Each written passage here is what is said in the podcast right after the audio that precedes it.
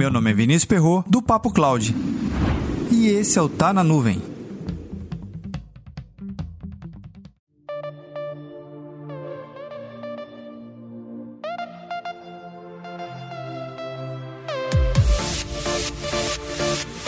Verdade seja dita, uma das coisas mais difíceis de fazer dentro de um projeto não é implementar, não é entregar, não é configurar absolutamente nada do que está dentro do escopo, mas sim definir o tempo de entrega daquele projeto.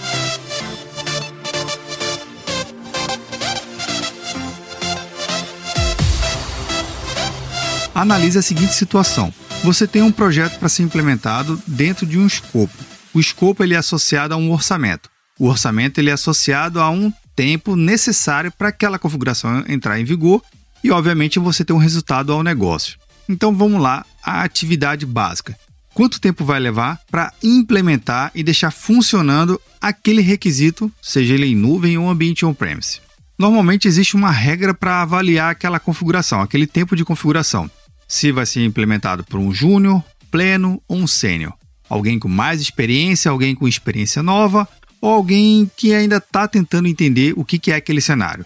Obviamente, nessa situação, você compreende que quanto menos conhecimento você tem, mais tempo você vai levar. Claro, não é uma relação direta, mas a princípio essa é a regra do jogo. Se eu tenho alguém júnior, provavelmente ele vai levar mais tempo para entregar aquele resultado. E analisando esse contexto, você pode até deduzir que alguém com mais experiência poderia levar menos tempo. E aí que deve entrar um fator de ponderação. Alguém com mais experiência também custa mais caro. Obviamente ele vai levar menos tempo. Mas qual é essa relação de um para um?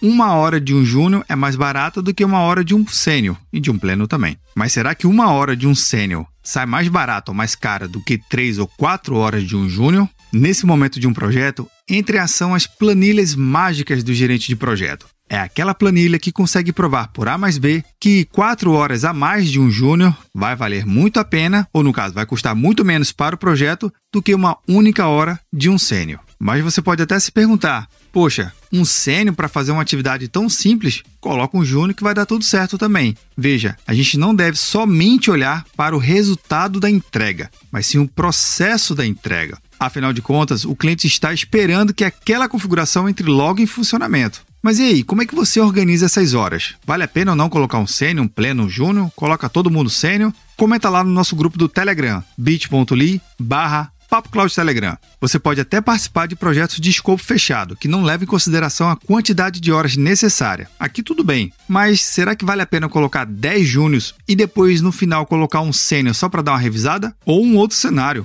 Coloque um único sênior e ele vai garantir que o projeto vai ser entregue dentro do escopo determinado. Para mais conteúdos como esse, acesse papo.cloud.